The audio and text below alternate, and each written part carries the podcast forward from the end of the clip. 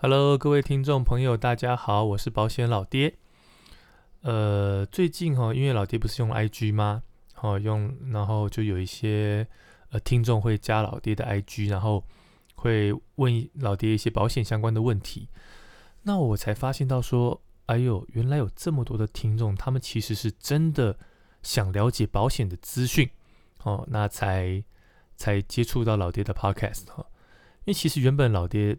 做这个 podcast 原本的想法是想做一些财富管理的东西，好，毕竟卖保险卖了十五年了，你知道吗？就就想换个换个环境透透气，哦，那可是看到这么多人对保险是呃，就是想了解保险，有保险的需求，只是他们真的是无从学习起，哦，尤其是如果你要问业务，通常呃答案未必是公正的嘛，哦，所以。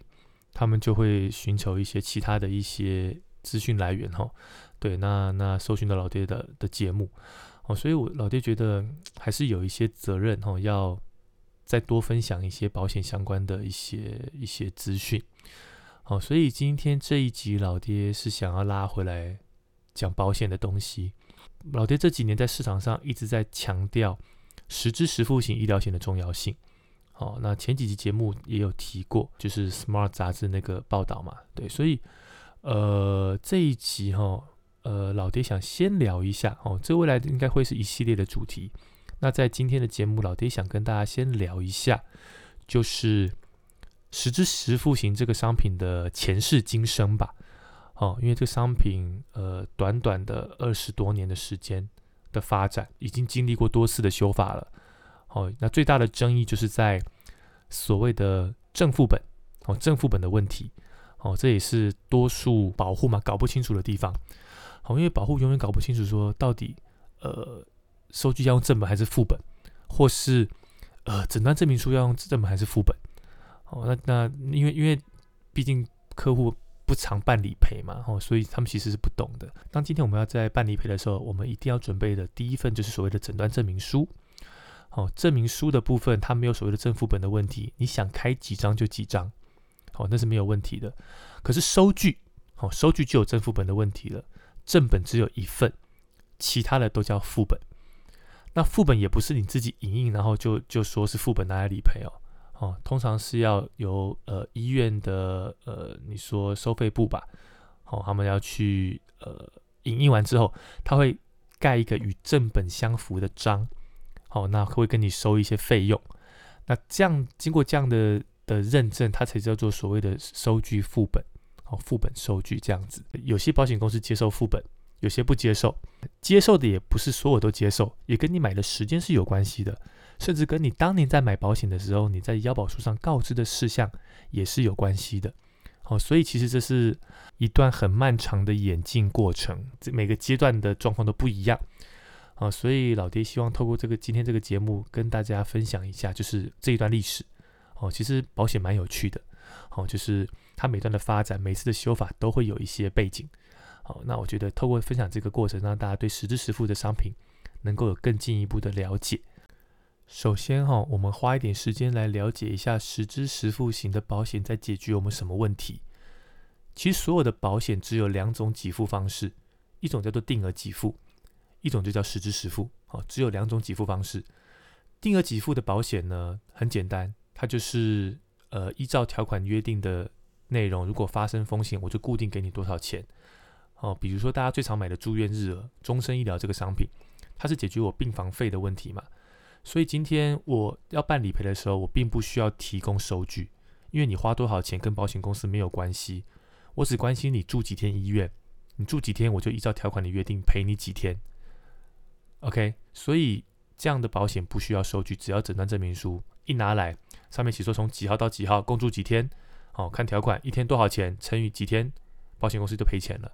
好，所以这种商品是是很单纯的。那至于另外一种给付方式叫做实支实付，好，实支实付就是顾名思义嘛，就是呃花多少赔多少。哦，当然我必须要在我的保险的额度以内，而且你的花费要符合条款的定义。只要符合这样的条件，那你你可是你必须出示收据，不然我不知道你花多少钱嘛。好，所以收据拿来，我看看哪些东西符合条款的约定，哪些不符合，在额度内符合约定的，我就实支实付给你。好，这就是所谓实支实付型的保险，所以他必须要提供收据。好，他必须要提供收据。那呃，实支实付型的保险其实也只有两种啦。那一种就是住院医疗型的实支实付，好，一种就是是意外伤害的实支实付。哦，那住院医疗的实支实付就是，呃，我我不不管或是意外或是疾病，我的理赔前提是你必须要有住院。哦，只要有住院，那它就会启动。那另外一个意外实支实付呢？意外伤害实支实付呢？它就没有限定是否要住院。它的前提条件是你必须是因为意外造成的伤害，我才会启动。哦，所以两者的差别在就在这边。哦，所以是针对不同的情形，它两者，所以两者有可能会重复理赔哦。比如说，嗯，我因为意外出车祸骨折，好，那我本身这个意外伤害，我的意外实质实付，意外伤害实质实付就会理赔，在额度内做理赔。可是我因为我住院了，我住院有住院的花费。所以这个花费会再赔一次，哦，两边就会都会理赔，哦，就不会说我只赔某一边这样子，OK，好，所以这是实支实付的给付方式。那拉回来讲，哦，拉回来讲，最早最早的实支实付，呃，是一定要用收据的正本来理赔，这是最早的实支实付。好，那可是遇到了一个问题，就是当年的科技还不够发达，所以常常出现重复投保的状况。比如说，今天这个 A 业务员卖了你一张实质实付型的商品，那可能过了一两年，有一个 B 的业务员是另外一家业务员，他可能就卖你一张新的保单，他也没有帮你做保单见证，哦，就就你也可能忘了你曾经买过一张保单，或是你也没有管内容嘛，反正就是哦捧个场干嘛，你就又买了一张保单，那你又加了一个实质实付，哦，可能你因为这样你买了两三个实质实付，可是当有一天你要理赔的时候啊，那业务员会跟你讲说：“哎，不好意思哦，虽然你有买三家实支实付，可是因为我们收据正本只有一份，所以你只能赔一家。那如果你是客户，你能接受吗？就我花了钱买了三个保险，可是你却告诉我只能赔一家，那我另外花钱买两家，呃，搞个动作攀那，你知道吗？消费者的心态一定是如此嘛？哦，那所以引发出了很多的争议。”哦，理赔的争议，很多人就说啊，你看呐，保险买都让你买了啊，赔就不好赔嘛，哦，赔就啰里吧嗦的嘛，都骗人的啦，哦，都都都这样子，所以后来就是呃，主管机关就必须跳出来做一点事情，好，那当时的主管机关还是财政部保险司哦，哦，还不是金管会哦，哦，在民国八十六年九月十九号就颁布了所谓的住院医疗费用保险单示范条款，好。那同时，针对实支实付型医疗保险理赔，应减负收据的规定，加注了以下的说明：被保险人于投保时，已通知保险公司有投保其他商业实质实付型医疗保险，而公司未拒绝承保者，公司对同一保险事故已或其他保险契约给付部分，仍应负给付责任。但若有其他同业实质实付型医疗保险，却没有通知保险公司，即使完成投保，寿险公司仍可不给付责任，但需退还所缴保费。OK，也因为这一条示范条款的上路，副本理赔的大门就开了，保险公司等于可以自行决定要不要接受副本理赔。好，这是在民国八十六年九月十九号做的第一次变更。但问题在于，这只是颁布在示范条款里，示范条款只是寿险公司用来拟定保单条款的范本。好，所以实务上还是很混乱的。有些保险公司就是不论正副本给我，我都赔。那也有保险公司说好，我融通理赔。那还有公司是一律不赔。好，所以就像我讲的，那市场是很混乱的。所以一直到民国九十五年九月一日，好，又制定了所谓的人身保险商品审查应注意事项。好，他那时候就明文定出了设计保单的游戏规则，以便寿险的商品来做审查。哦，九十六年九月一日正式实施。那人身保险商品审查应注意事项，不同于之前的示范条款，它是有强制力的哦，哦，违反会开罚的，哦，所以那一次有颁布了两百二十一条，其中的第四十八条，即是针对实质实付型医疗险能不能卖第二张，又再次的下了定义哦。保险公司若不接受收据银本、抄本、誊本等文件，在保护投保时已通知有其他商业型的实支实付医疗保险时，就应拒绝承保。若愿意承保，就应负给付责任。有听懂了吗？好，所以后来在腰保书上面的告知就很重要。腰保书打开，一定会有个栏位问你，已是否已经投保实支实付型的医疗险，不管是呃住院医疗或是呃伤害医疗。好，它就在你保单通常是在第一页腰保书的文件的第一页，就会要你告知。那过去哦，告知不告知其实不是重点。哦，可是自从呃所谓的呃注意事项颁布之后，告知就很重要了。因为如果你在上面你告知有投保。你告知有投保，而保险公司他还承保你的话，那你未来的理赔就可以用收据副本，就是这样的意思。所以那个时候就很多保险公司为了控制成本，都把原来的商品停卖了。好，那重新计算费率之后，再推出新的实质实付型，然后来应应政策。而且很多保险公司推出了新商品，一旦你告知有投保。他就直接拒保了。好，其实有蛮多保险公司从那时候开始就这样子做了，等于说我不接受副本理赔啦。好，所以你一核保，你一告知有，我就把你挡掉了。好，所以金管会的本意是让你副本可以理赔，可是实物上开反而是另外一个结果，就是保险公司因为不愿意接受副本理赔，他直接不卖你了。好，一旦你告知有投保，我就不卖你。哦，这是是是我也许是金管会他始料未及的啦，哦，始料未及的，而且这还衍生出了另外一个问题，就是业务员的专业度根本不够，他根本不了解这个所谓的呃商品审查注意事项的重要性，他也不懂这个告知事项有多重要，所以发生一个状况就是，业务也没有去管客户到底有或没有，他就一律勾否，因为他知道勾是就不能卖了嘛，他就勾否。那高否了之后遇到什么问题？就是他后来的这一张，他就只能用正本理赔。那可是问题是，他也许他之前买的那张，他也是用正本理赔。懂老爹的意思吗？等于说他还是回到原来的状况，他买的实支实付只能用正本理赔，正本只有一份，所以不好意思，两家请你选一家赔。其实老爹说的这个所谓的呃审查应注意事项。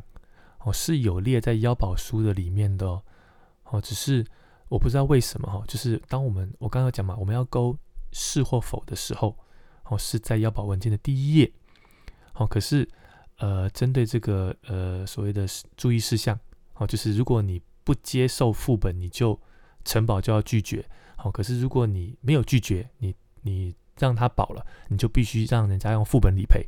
这段文字是写在腰宝书的呃，maybe 第四或第六页，就是在腰宝人签名的上方有一个框框，框框里面有一堆红字写的文字。好，可是有多少消费者会去看呢？甚至业务员都不懂啦，都不懂。哦，这就是很很吊诡的现象了。哈，就变成是业务员的专业度根本没有跟上，好，没有跟上。好，那走到这里哦。正副本的问题虽然已经被解决了哈，因为已经被定义了，好，可是接下来炒什么？炒所谓的不当得利，就是市场有两派哈，一派是反对所谓的实支实付重复投保，好，另外一派则是赞成。那反对的原因基于哈，保险它是属于损害填补原则，应该是花多少赔多少。好，如果今天我副本可以理赔的话，就恐怕会引发所谓的诈保。哦，不当得利，对啊。假设今天我我我花二十万，可是我可以领一百万，那谁还要工作啊？我每天就受伤，我每天就生病就好了。好，所以这是很多人担心的问题。可是至于赞成的那一方，他们会认为只保一家十支十付型的医疗险，它的保额不够高，它没有办法去 cover 日益增高的自费的项目。好，所以。呃，唯有开放副本理赔才能够解决这个问题，好，因为等于是把这个风险分散到各家去做，哦，所以每一派都每一派的说法跟道理。所以从民国九十六年到现在，哦，到你应该不说到现在，到到去年吧，哦，这个所谓的实支实付能不能副本理赔，是否要把它取消掉的争议，一直都是从来没有间断的。好，那金管会一度在二零一六年，好，想要将实支实付型的医疗险改回只接受正本理赔，结果市场的反对声浪太大了，哦，所以。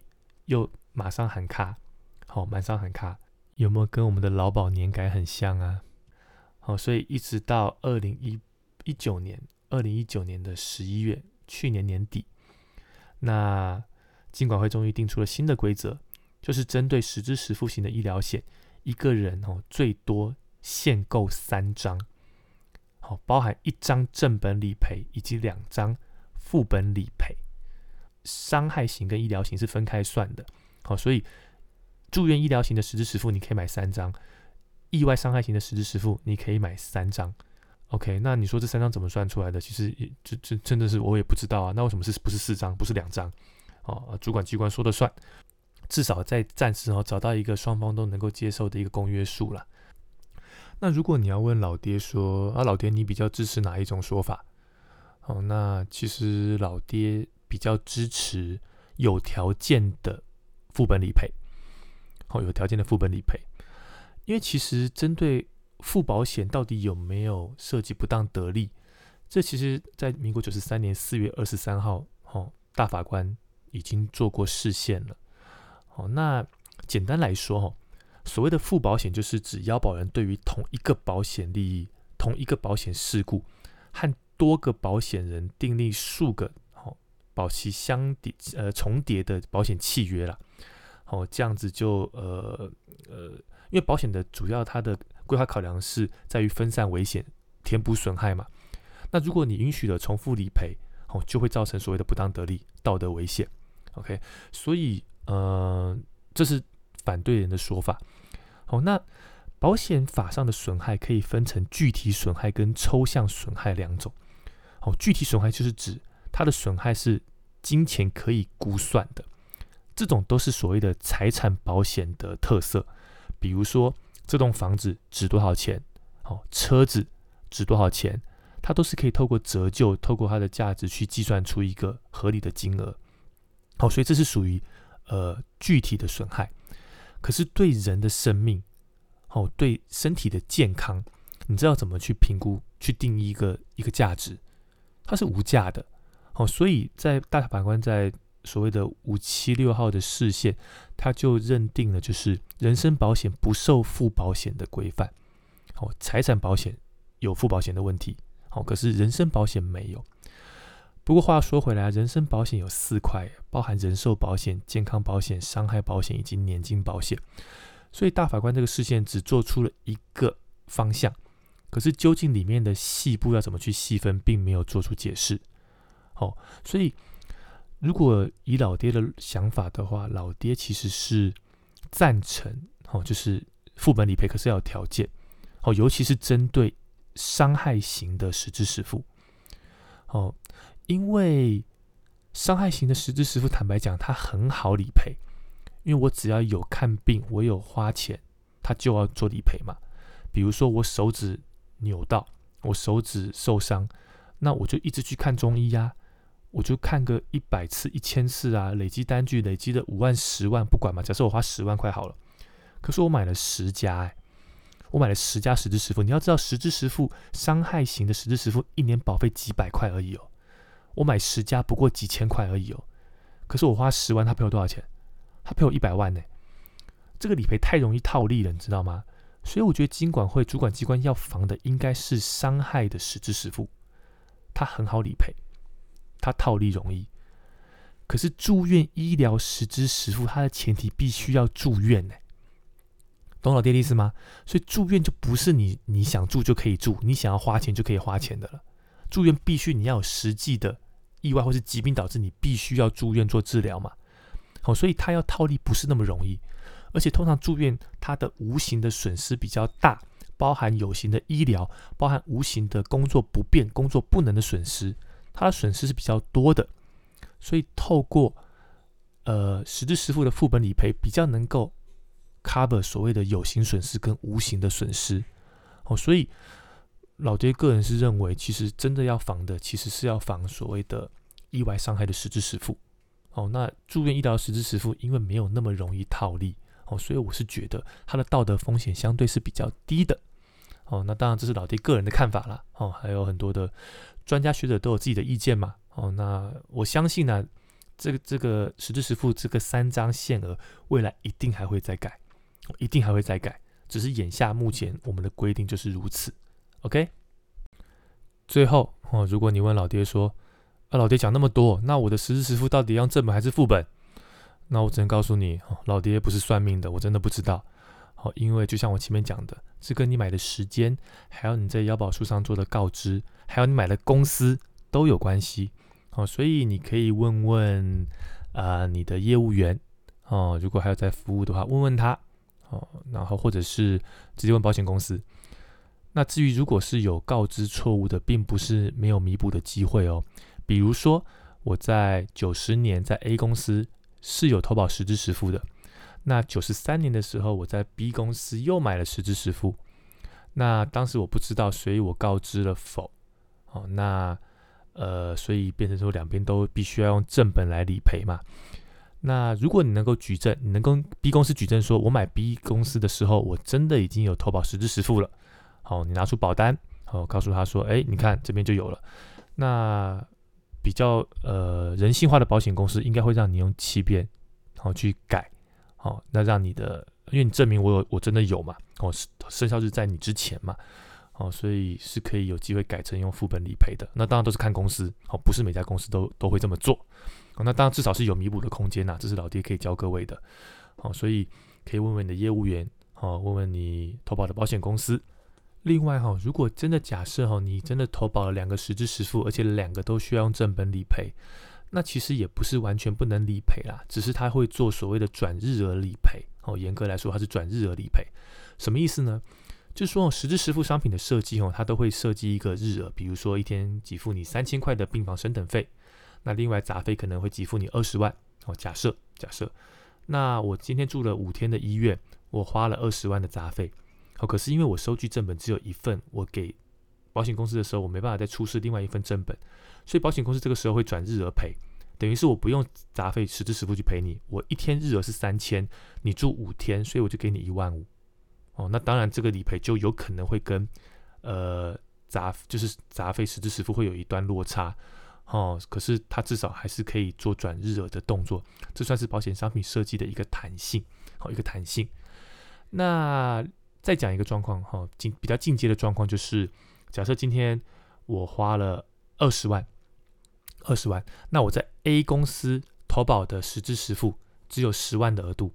我在 B 公司投保的额度也只有十万的额度，那是不是我送 A 或送 B 我都会不够赔？那在这种情形，哎，有解，就是当我今天送 A 公司的时候，我公司赔我十万嘛，那你同时可以请保险公司开一个叫做差额给付证明，就保险公司开一个证明，证明说你的收据给我二十万，可是我只赔你十万，所以我有十万没有赔给你，这一张就视同收据正本。那你就可以拿着这一张去 B 公司做理赔，再请剩下的十万元。好，这也是一种做法。好，这也是一种做法。好，所以呃，保险真的是一个非常非常专业的产业哈，而且呃，它涉及到非常非常多的层面，业务员的专业度真的很重要。好，那当然保险公司的诚信经营也是很重要的。那今天只是先透过一个商品。哦，就可以聊到这么多哦。你看，商品有上百种、上千种哦。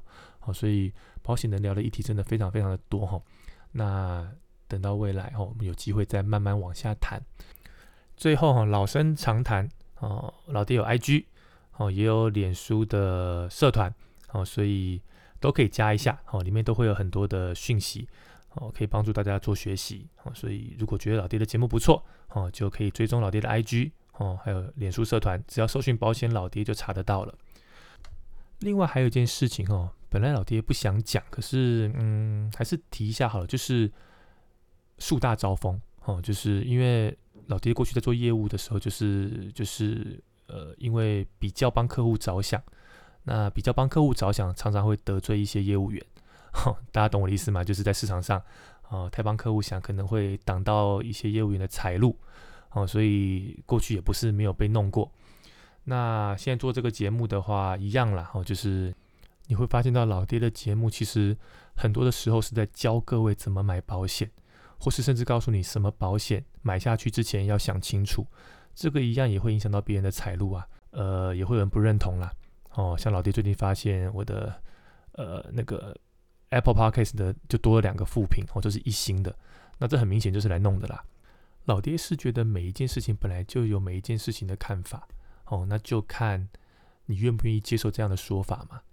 所以，如果你认同老爹的观念，你认同老爹的做法的话，那请大家就多帮个忙，哦，多推荐一下老爹的节目，哦，或是帮老爹打个五星，哦，让老爹知道还是有很多的人，哦，是知道老爹是很用心的在做这件事情，很用心的能够把不管是保险也好。